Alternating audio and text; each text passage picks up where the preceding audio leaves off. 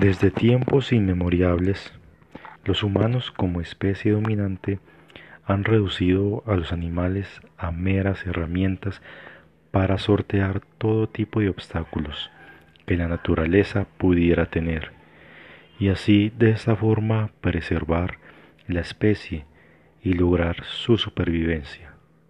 Y aún después de siglos de utilización, los humanos han conservado esas viejas costumbres para con los animales, hasta el punto que todavía se le utiliza a los perros como detector de sustancias o a los caballos como medio de transporte y carga, e inclusive a elefantes y camellos.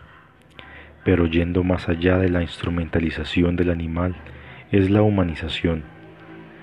Hola y bienvenidos de nuevo a otro podcast donde trataremos un tema un tanto relacionado con el tema del podcast anterior, y es sobre la humanización de los animales, o también llamada antropomorfismo, que en palabras de la antrozoóloga española Paula Calvo, no es más que atribuirle al animal características humanas, como emociones y sentimientos tales como los celos o la venganza.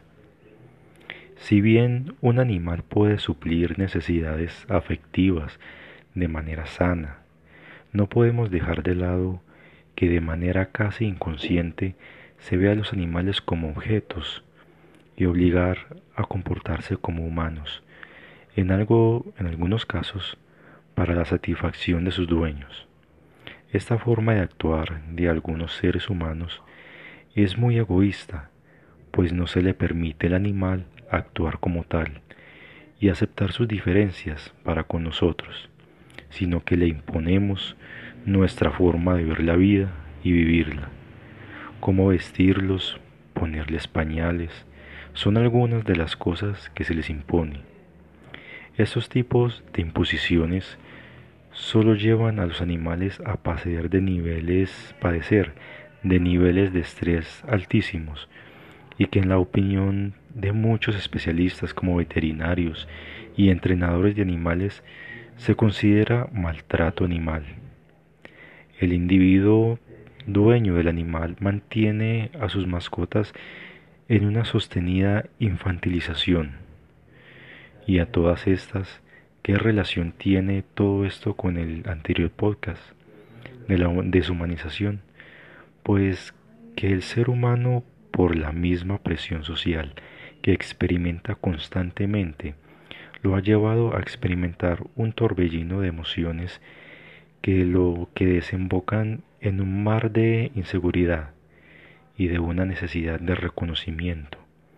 Y es aquí donde traigo a colación la dialéctica de Hegel o la dialéctica del amo y el esclavo que en resumen habla del hecho de que un individuo o mente al encontrarse con otra se presenta un enfrentamiento entre ambas, cada una intentando imponerse ante la otra, mediante el reconocimiento, es decir, en busca de que la otra le reconozca, o sea, se someta.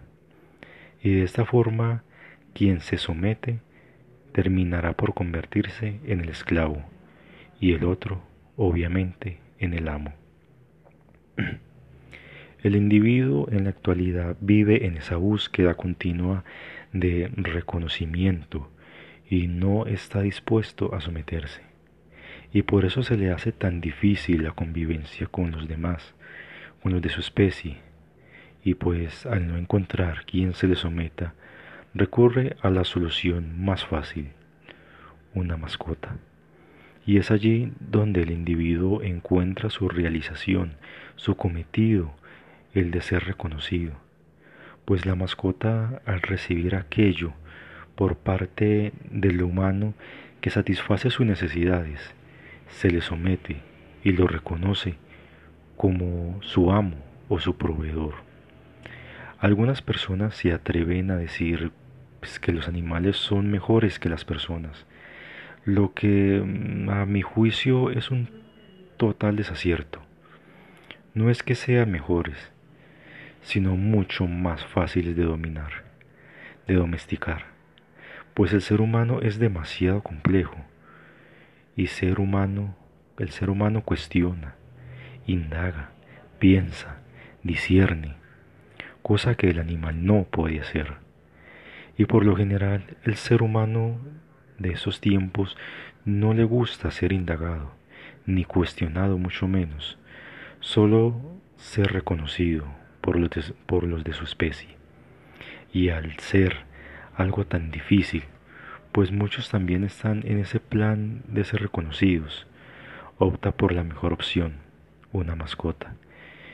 Y no satisfecho con esto, sino que humaniza al animal e intenta hacer una copia de ellos e intentan suplir ciertas necesidades afectivas, como la necesidad de paternidad.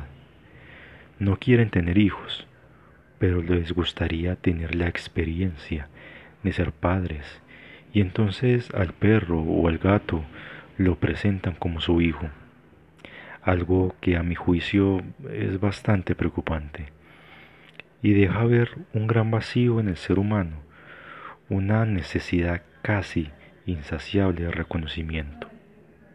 Concluyendo, la humanización de los animales y la deshumanización del ser humano es algo que toma cada vez más fuerza y si bien el maltrato animal es inconcebible e inadmisible, se le debe dar el lugar que merecen las mascotas, ni aceptar sus diferencias para con nosotros, y de esa forma darles un trato digno y respetuoso, sin atropellar su naturaleza.